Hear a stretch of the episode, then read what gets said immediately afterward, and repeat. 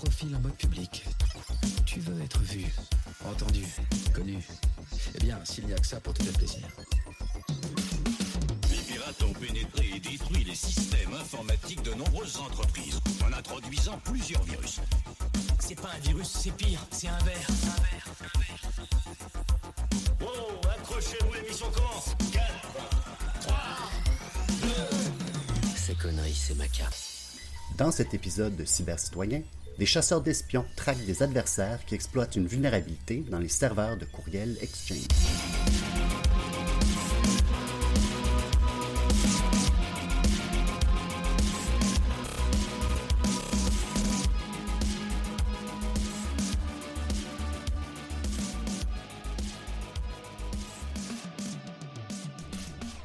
Groupe Lazarus, TIC, Fancy Bear, Unit 8200, Equation Group. Ce sont des noms qui appartiennent à ce qu'on appelle dans le jargon de la cybersécurité des APT ou Advanced Persistent Threat.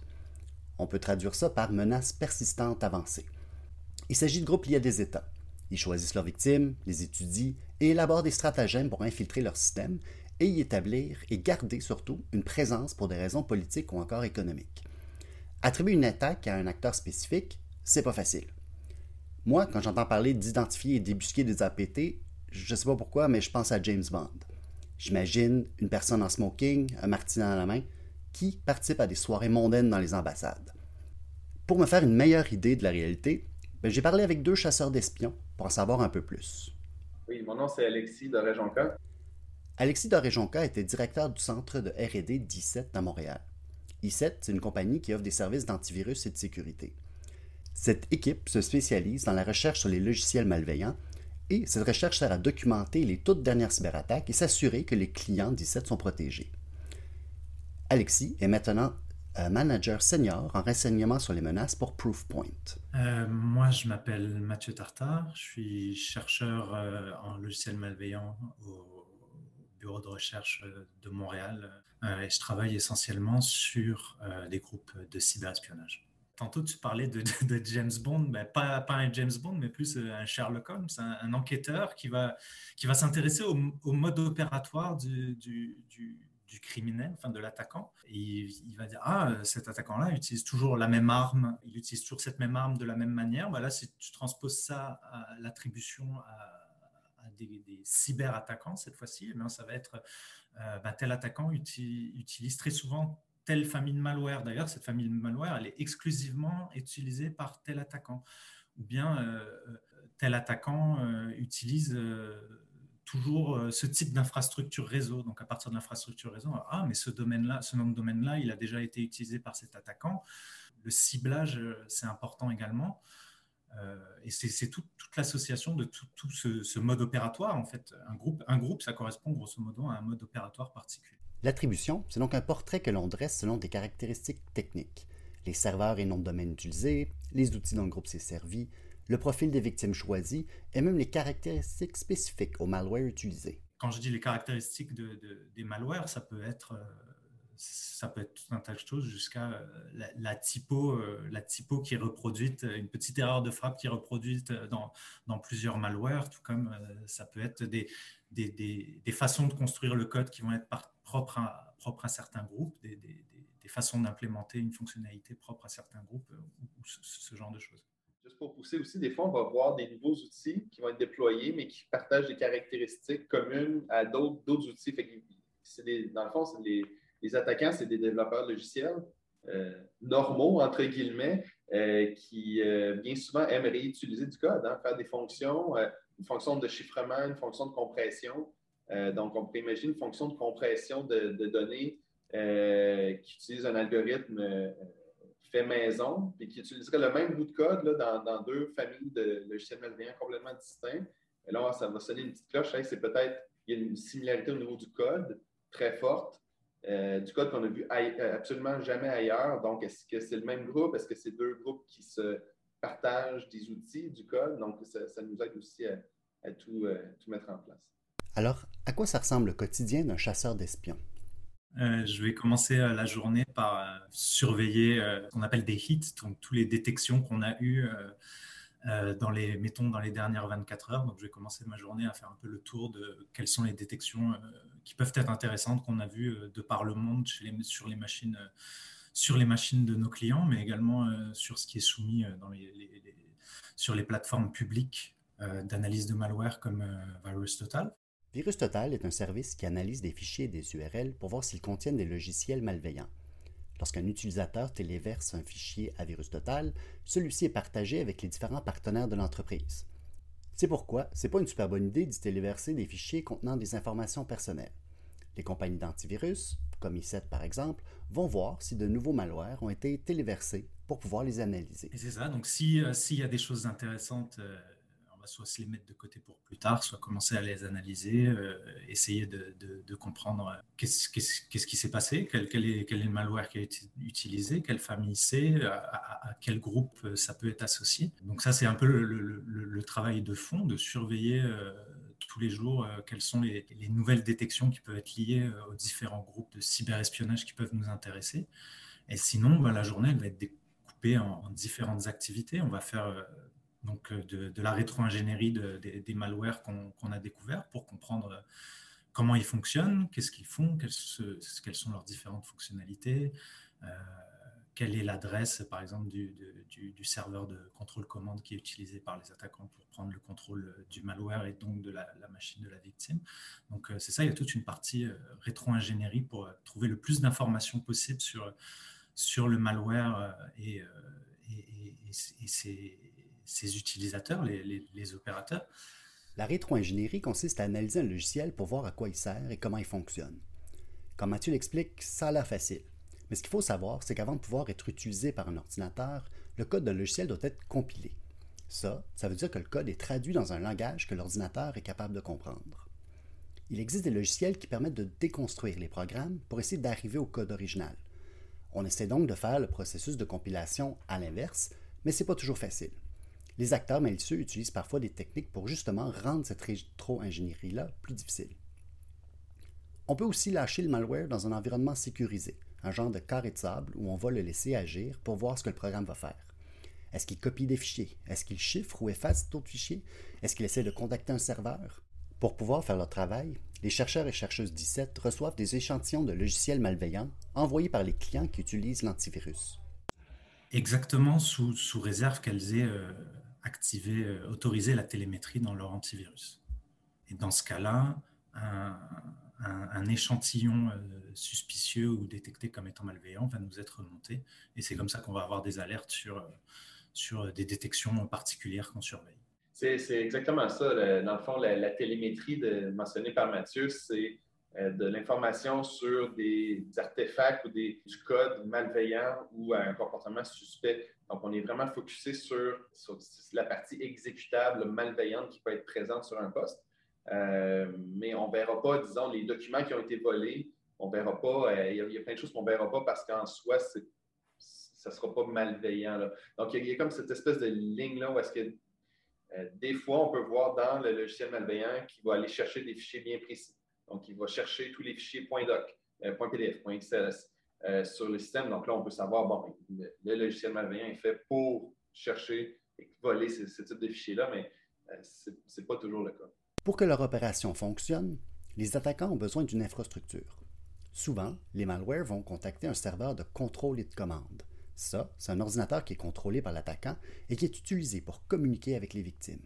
Il permet par exemple d'envoyer des instructions pour dire au malware quoi faire ou pour recevoir l'information que le logiciel malveillant est en train de voler et de transmettre. Euh, il y a une autre partie où on va également s'intéresser à tout ce qui est euh, l'infrastructure réseau des attaquants à partir des informations qu'on a par exemple extraites d'un malware. On peut voir qu'un malware, il va utiliser euh, pour communiquer avec le serveur de contrôle commande un certificat SSL particulier. Puis on va se rendre compte que ah, les attaquants, ils réutilisent tout le temps ce certificat SSL-là. Donc on va pouvoir essayer de par l'intermédiaire d'outils comme Shodan, par exemple, d'essayer de voir, euh, donc, qui sont des outils qui scannent euh, des, moteurs de recherche de résultats de scan euh, d'Internet. Et ça, ça nous permet de voir, ah tiens, ça, ce certificat SSL-là, il a été utilisé sur cette dizaine d'autres serveurs, peut-être qui sont également utilisés par l'attaquant, et on va essayer de, de créer des, des empreintes, des fingerprints, des caractéristiques de ces serveurs pour ensuite être capable de trouver tout nouveau serveur qui pourrait être mis en place par, par l'attaquant pour, pour, pouvoir être encore plus proactif et ne même pas attendre que le malware arrive sur la machine de, de la victime, mais complètement en amont, essayer de, trouver, trouver la, découvrir l'infrastructure des attaquants pour pouvoir bloquer, euh, bloquer les attaques à la source. Je ne sais pas pour vous, mais ça, je trouve ça pas mal impressionnant. C'est comme si j'étais capable de reconnaître une entreprise de construction juste en voyant les outils qu'elle utilise et la façon qu'elle organise son travail. En créant une image détaillée des tactiques et des outils utilisés par un attaquant, ils sont capables d'identifier et même de bloquer les serveurs malveillants avant même qu'ils soient utilisés. Depuis le début de l'épisode, on parle de groupes d'espionnage vu que c'est la spécialité de cette équipe. Depuis quelque temps, ce sont pourtant les groupes cybercriminels qui font beaucoup parler d'eux. J'ai demandé à Alexis de m'expliquer la différence entre ces deux types d'organisations. En général, il y, a toujours, des exceptions, mais en général, euh, les, groupes de ransomware, ça va être, on rentre dans un, réseau, on fait la reconnaissance et on, lance le chiffrement, on veut de l'argent. C'est un peu des drive-by, si on veut. Ils arrivent sur un réseau, puis ils font le travail et that's it. Euh, les groupes. Et il y a bien souvent pas vraiment de discrimination. Hein. Le but, c'est de faire de l'argent. Hein. Donc, plus le réseau est important, plus on tombe sur, euh, une, entreprise qui a de l'argent, mais ils peuvent espérer avoir une rançon élevée. Euh, mais que ce soit une institution financière, que ce soit des avocats ou peu importe le type de business, ça ne fait pas 30, 30, ans de différence. Tandis que les, les groupes de cyberespionnage vont avoir des cibles euh, ils, ont, une mission, ils ont un mandat, ils ne travaillent pas pour rien, donc ils ont, certains types de, victimes ou d'industries à cibler. Euh, puis, ils ont tout intérêt, une fois qu'ils rentrent dans, un réseau, de rester longtemps. Euh, si leur objectif, par exemple, c'est de voler, disons, de la propriété intellectuelle d'une de, firme en ingénierie, ben, s'ils restent présents sur le réseau, ils peuvent, oui, voler ce qui est présentement euh, disponible comme information, mais ils vont aussi pouvoir collecter l'information dans le futur. Donc, euh, ils vont être beaucoup plus discrets euh, dans, leur, dans leur technique. Et il y a aussi des cas, il y a aussi des exemples hein, de groupes qui ont, qui ont, disons, mis le pied dans les deux mondes. Des groupes qui ont fait, qui font du cyberespionnage et qu'on voit aussi faire des attaques motivées par, par l'argent en réutilisant certains outils, on, en fait, on peut voir que c'est le même groupe qui utilise le même type d'outils d'arsenal et euh, les objectifs sont totalement différents. Ça, arrive, ce n'est pas la majorité des cas, loin Ça m'a pris un certain temps pour comprendre que ce n'étaient pas les hackers russes qui avaient choisi le nom de Fancy Bear pour leur groupe. En fait, ce sont les compagnies comme ICET qui donnent des noms aux groupes qu'ils identifient. Ça va dépendre, ça va dépendre des compagnies. Euh, qui les ont baptisés. Il y en a certaines qui ont des, des, codes très précis, qui ont été euh, APT euh, suivi d'un numéro, TIE euh, suivi, suivi d'un numéro, comme dans, dans, comme dans le cas de TIE 428, par exemple. Mais on a, on a aussi des noms qui vont être tirés d'une chaîne de caractères particulière qui va être présente dans un malware et qui va être, qui va être assez spécifique. Alors le groupe va être nommé avec, avec cette chose-là. Ça peut être, ça peut être parce que euh, le groupe utilise toujours un certain malware, puis que ce malware a, un nom particulier, on va associer le nom du malware à ce groupe. Ça va être le cas de, de, de, de WinNCI, par exemple, qui est le, groupe a le nom du malware qu'il utilise de façon euh, prépondérante. Euh, il va y avoir aussi des noms de code avec des animaux, les animaux correspondant au pays d'origine suspecté des attaquants. Euh, il peut y avoir, euh, ça peut être généré aléatoirement, il peut y avoir plein de façons de, nommer les groupes. Et en plus, il faut savoir que chaque groupe a différentes, euh, la nomenclature peut être différente en fonction des compagnies. par exemple, je ne sais pas, on peut prendre Tonto qui a, qui a exploité cette vulnérabilité-là. Ils sont aussi connus sous le nom de, de Cactus Pit, par exemple on va avoir plein de cas, mais après, il faut, il faut aussi se rappeler qu'il peut, il peut y avoir différents noms, et puis ça peut être légitime, même si c'est plusieurs noms qui parlent d'un même groupe. Euh, en réalité, ça parle aussi de la visibilité que la compagnie a sur ce groupe-là. Donc, ça fait parfois du sens d'avoir deux noms différents pour un groupe qui physiquement en arrière, c'est peut-être les mêmes personnes, mais en fait, comme la visibilité est différente, bah, les compétiteurs peuvent, voir une, peuvent avoir une différente vision de ce groupe de, de, ce qu'on voit. Et donc, il va y avoir plusieurs noms qui vont, qui vont apparaître au fil du temps pour, pour un même mode opératoire. Le métier de chercheur, c'est aussi de partager l'information avec la communauté et le public. L'équipe 17 écrit donc des articles de blog et font des présentations lors de conférences pour présenter les résultats de leurs recherches. C'est d'ailleurs un article paru sur leur blog qui m'a donné envie de contacter Alexis et Mathieu. Dans cet article, Mathieu Tartare et deux de ses collègues chez I7 racontaient avoir identifié au moins 10 APT différents qui exploitaient une vulnérabilité dans les serveurs Exchange au début de l'année 2021. Sauvez-vous pas parce que dans un instant, on va parler de cette vaste opération d'espionnage. Tous vos serveurs Exchange nous appartiennent.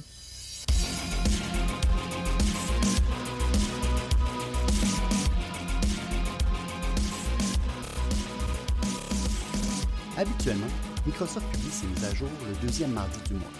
On appelle cela le Patch Tuesday dans l'industrie. Ça permet aux personnes qui administrent les systèmes informatiques de planifier leur travail. Parfois, par exemple, il y a des vulnérabilités qui sont assez sévères qu'elles ne peuvent pas attendre. C'est ce qui est arrivé le 2 mars 2021 quand Microsoft a publié des correctifs pour quatre vulnérabilités trouvées dans plusieurs versions des serveurs Exchange. Exchange, c'est un service offert par Microsoft pour gérer des comptes de courriel. Ce serveur est utilisé par des entreprises et des institutions académiques partout dans le monde pour gérer les comptes de leurs employés ou de leurs étudiants et étudiantes. Le serveur va aussi gérer les carnets de contacts et les calendriers. J'imagine que pour vous, comme pour moi, un compte de courriel, ben, ça peut contenir pas mal d'informations personnelles. Il y a des conversations avec nos proches, on y trouve parfois des mots de passe ou des informations sur des services en ligne qu'on utilise. Quand c'est le serveur d'une entreprise, il est très possible que l'on y trouve de la propriété intellectuelle ou toutes sortes d'autres informations que l'entreprise n'a pas envie de diffuser publiquement. En gros, un serveur de courriel contient plein de trucs qui peuvent intéresser des groupes qui font de l'espionnage. Euh, c'est une chaîne de vulnérabilité, donc il faut toutes les exploiter une par une pour, pour pouvoir prendre le contrôle du, du, serveur Exchange. Ce n'est pas l'une ou l'autre. Euh, donc euh, là, en l'occurrence, la, grande particularité, c'est que c'est une attaque, une pre-auth remote code execution, c'est-à-dire que on, on, peut exécuter du code sur le serveur Exchange sans même avoir à s'y authentifier une pre-auth RCE, c'est mal. Je dirais même que c'est vraiment très mal. Si le serveur est connecté à Internet, et un serveur qui gère des courriels, c'est pas mal obligé de l'être, il peut être compromis à distance. Si mon souvenir est bon, c'est parti très très rapidement. Euh, il, y a, eu un, advisory de la part de Microsoft qui donnait des détails sur la vulnérabilité euh, et, la nouvelle est comme sortie tout d'un coup. Euh, c'était une vulnérabilité très, très critique. Euh, et vraiment, ça a été très, très soudain.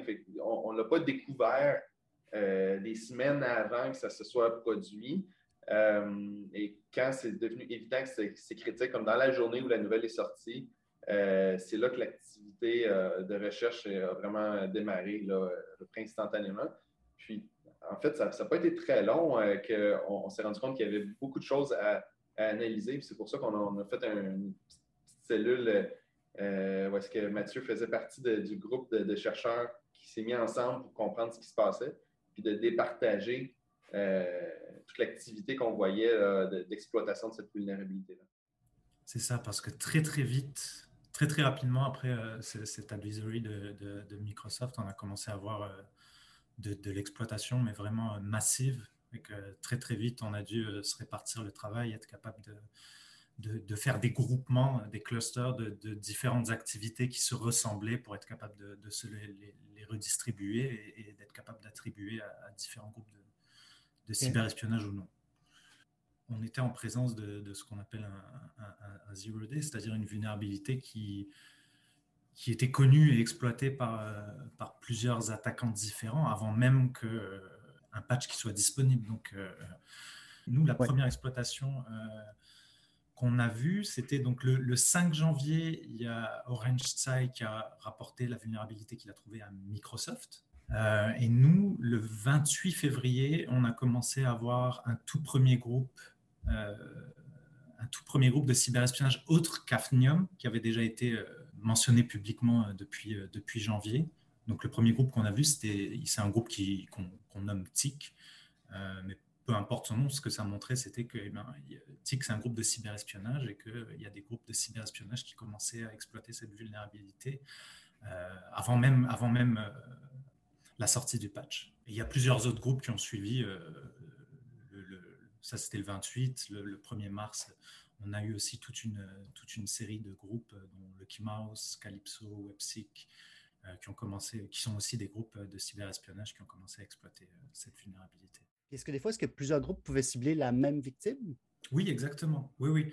Alors ça, ça pose, ça, ça, ça, c'est la, la, problématique quand on a une exploitation en masse comme ça qui est, qui est, qui est assez indiscriminée. C'est assez intéressant parce que d'habitude, quand on travaille sur les groupes APT, c'est plus les groupes de cyberespionnage, c'est plutôt des, des, des, attaques très ciblées. Là, on s'entend que tout, ce qui était, tout ce qui était vulnérable était exploité. Et évidemment, euh, il y a différents groupes qui se coordonnent pas nécessairement entre eux et on retrouvait euh, les, on retrouvait les traces de plusieurs groupes différents sur, euh, sur, une même, sur un même serveur Exchange. Oui, ça, ça nous est arrivé. Puis c'est un point qui est quand même assez, assez particulier de cette attaque-là. Des attaques, comme tu dis, de façon indiscriminée par des groupes de cyberespionnage, c'est quand, même, quand même très, très rare. Euh, d'habitude, c'est un groupe va cibler vraiment spécifiquement certaines victimes, certains types d'organisations. Et euh, ben, à cause de la nature de la vulnérabilité, les serveurs Exchange, c'est disponible sur Internet. Et, il semblerait que tous les attaquants scannaient euh, l'Internet de façon constante. Puis dès qu'ils tombaient sur quelque chose de vulnérable, boum, ils l'exploitaient. puis dans bien des cas, ils se contentaient juste de mettre un implant sans rien faire d'autre. Donc, c'est comme si euh, il, brisait la serrure, il mettait un pied dans, dans la place pour peut-être y revenir plus tard, euh, parce qu'il y avait juste tellement de victimes pas possible que euh, ça aurait été difficile de, de, faire le tri pour les attaquants puis choisir bon, ben, qui est-ce que je viens d'infecter, est-ce que je le garde, est-ce que je le garde pas, est-ce que c'est utile pour moi? donc, c'était vraiment, vraiment particulier comme, comme cas. Et puis, d'ailleurs, pour rebondir sur ça, ce qu'on a vu aussi, c'est donc exactement ce qu'Alexis dit, des serveurs Exchange qui ont, été compromis, puis on n'a pas vraiment vu d'activité. Puis quelques mois plus tard, mai, juin, juillet, là, on, voit de l'activité, puis ah, mais je connais cette machine, c'est une machine qui a été compromise euh, en février par euh, tel groupe, puis on n'a pas vu d'activité. Puis ben, ça reste des groupes de, de, de cyberespionnage qui peuvent être très persistants une fois qu'ils sont installés, euh, une fois qu'ils sont installés dans un réseau pouvoir les, revoir euh, plus tard. Donc, c'est même pas parce qu'une compagnie a patché correctement son serveur Exchange qu'elle est, qu'elle est débarrassée de la menace, puisque euh, une fois, qu'une fois que l'attaquant est, dans le réseau, euh, il, peut, il, peut, y rester longtemps. Si on résume, un chercheur du nom d'Orange Tsai découvre les vulnérabilités qui permettent de compromettre les serveurs Exchange et il avise Microsoft le 5 janvier 2021. Microsoft a dit avoir identifié que cette vulnérabilité avait été exploitée par le groupe Hafnium, un groupe de hackers basé en Chine et très probablement parrainé par l'État. I7, pour leur part, remarque que d'autres groupes commencent à exploiter la même vulnérabilité à partir du 28 février. L'un des groupes identifiés est TIC, un groupe actif depuis 2008 qui cible surtout des organisations basées au Japon, mais cible aussi des victimes en Corée du Sud, en Russie, entre autres. Ce qui est particulier, c'est qu'autant de groupes différents ont eu accès à cette vulnérabilité avant qu'elle ne soit annoncée par Microsoft. Tout comme les chercheurs 17 font de la rétro-ingénierie de malware, les groupes APT peuvent faire de la rétro-ingénierie de mise à jour pour tenter de voir qu'est-ce qui a été corrigé exactement. Mais dans ce cas-ci, la mise à jour n'avait pas encore été annoncée. Un, des trucs particuliers, mais on n'a pas la réponse, mais c'est euh, pourquoi tous ces groupes-là, en même temps, ont exploité la vulnérabilité. la fenêtre de temps était tellement petite euh, et tous ces groupes-là, presque de façon coordonnée peut-être, on ne le saura jamais, mais le, timing était, assez, particulier. Euh, donc, euh, c'est vraiment, un, cas probablement unique. Je ne me souviens pas d'avoir vu une exploitation comme ça arriver de façon aussi coordonnée euh, en même temps d'une vulnérabilité comme ça. Mais ce qui est vraiment particulier, c'est le timing au tout début. On en a parlé tantôt. de ce qu'on sait de façon publique, c'est que Orange Tsai a envoyé les détails à Microsoft le 5 janvier et une autre compagnie, Volexity, affirme avoir vu l'exploitation de cette vulnérabilité-là deux jours avant. Donc, il y a comme deux explications possibles. Euh, soit un autre attaquant avait trouvé la même vulnérabilité en même temps ou à peu près en même temps que euh, Orange Tsai et a commencé par un hasard, a commencé à l'exploiter quelques jours avant, puis ensuite Orange euh, l'a envoyé à, Microsoft. Est-ce que la personne à l'origine, Orange Tsai, est-ce qu'il était, est-ce que lui-même a, été victime d'une fuite d'informations? Puis que l'information sur la vulnérabilité a été, lui a été volée. Euh, il y a vraiment des, questions sans réponse euh, encore jusqu'à ce jour. Ces vulnérabilités dans les serveurs Exchange ont été baptisées proxy logon. Ce n'est pas tout le monde qui est d'accord avec ça, mais certaines vulnérabilités se font donner un petit nom cute. C'est pas évident non plus de savoir combien d'entreprises ont été victimes. On sait que près de 95% des serveurs Exchange on-prem, ce qui veut dire hébergés par les entreprises eux-mêmes, étaient vulnérables lorsque la mise à jour a été publiée. Le 9 mars 2021, des médias rapportaient que de 20 à 30 000 serveurs avaient été compromis. Et ça, c'est juste aux États-Unis. Parmi les victimes connues, on retrouve l'autorité bancaire européenne et le Parlement norvégien. Des firmes de sécurité ont publié des articles rapportant avoir trouvé des centaines de serveurs compromis appartenant à des administrations municipales, des universités et des entreprises de toute taille. On a quand même vu de l'activité euh, pendant, pendant plusieurs mois. Euh, très, très vite ensuite, il y a les groupes de, ransomware qui, qui, qui, ont pris le relais des, des, groupes de cyberespionnage et ça a duré. Encore maintenant, on peut voir des exploitations de, de, proxy logon, et, mais je pense que c'est valable pour beaucoup de vulnérabilités. Il y, a, beaucoup de vulnérabilités plutôt anciennes qu'on va voir être encore exploitées aujourd'hui parce que il y, a toujours des, serveurs non patchés. Je pense que si là, on va s'amuser à faire un tour sur Shodan pour avoir, euh, connaître les versions des différents euh, serveurs euh, et les, différents serveurs Exchange installés et exposés sur Internet, je suis sûr qu'on verrait encore une, bonne fraction de serveurs Exchange non patchés, ou en tout cas, peut-être pas une bonne fraction, mais, mais, mais un nombre non négligeable. Je suis curieux de savoir comment on sent quand tout à coup le ciel est en feu. On va pas se mentir, il y a aussi une forme d'excitation dans le sens où euh, ben, on voit beaucoup de choses, puis on veut être capable de les attribuer, de les bloquer aussi. Euh, donc oui, on se dit, wow, là, là, il y a de la méchante job. D'un autre côté, c'est passionnant parce que euh, on fait un travail de fond sur tous ces groupes de cyberespionnage, puis ben, là, en quelque sorte, ça venait récompenser ce travail de fond parce qu'on était amené à utiliser toute cette surveillance qu'on faisait depuis des mois sur ces groupes. Ben, ça nous a été utile ici pour être capable de trouver quel groupe euh, avait compromis euh, quel serveur Exchange, pour être capable de, rapidement, parce que notre objectif, c'était vraiment de, rapidement attribuer euh, et, bloquer, et bloquer ces attaques. Donc, ouais, c'est comme, je pense que c'est comme ça qu'on se sentait quand, quand, ça a commencé. Puis ça, a été quand même même si, la, fenêtre entre nos découvertes et la publication a été courte, bah, ça a quand même été un, travail euh, assez intense, mais, c'était vraiment passionnant de pouvoir mettre à, profit tout, ce monitoring de long terme, parce que des fois, on fait de la surveillance pendant longtemps, puis il ne se passe pas grand-chose, euh, on, met en place nos sons, en quelque sorte, mhm. puis parfois, ça ne porte pas ses fruits, puis bah, là, évidemment, ça, ça a bien porté ses fruits. Bien que ce ne soit pas dans une ambassade, en smoking ou avec un martini à la main, les chercheurs passent beaucoup de temps à regarder le travail des APT. À force de les côtoyer, est-ce qu'ils ont l'impression de les connaître? Peut-être pas qu'on les connaît, mais euh, c'est sûr que quand on travaille beaucoup sur certains groupes, à force, on finit par intérioriser euh, les, aspects techniques qu'on va voir sur ce groupe qui font que euh, très rapidement, on va le voir. Ah, mais ça, ça, me fait penser à ce cher WinNCI, ce cher TIC ou peu importe, parce que euh, on a beaucoup regardé de, on a beaucoup de regardé de malware 2. À force d'en regarder, on commence à être habitué et on, les reconnaît plus facilement. De là à dire qu'on les connaît, peut-être pas.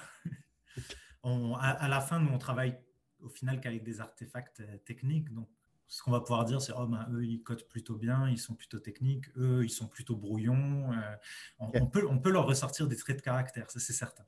Un grand merci à Mathieu Tartare 17 et à Alexis Doré-Jonca de Proofpoint. Je suis votre animateur Sam Harper et je vous remercie d'avoir écouté cet épisode du Balado Cyber Citoyen. N'oubliez pas de vous abonner pour ne rien manquer de nos futurs épisodes. Et si vous avez aimé ça, ben, n'hésitez pas à en parler à votre maman ou à vos amis. Merci à DJ Mutante pour la musique. Et sur ce, je vous dis à bientôt.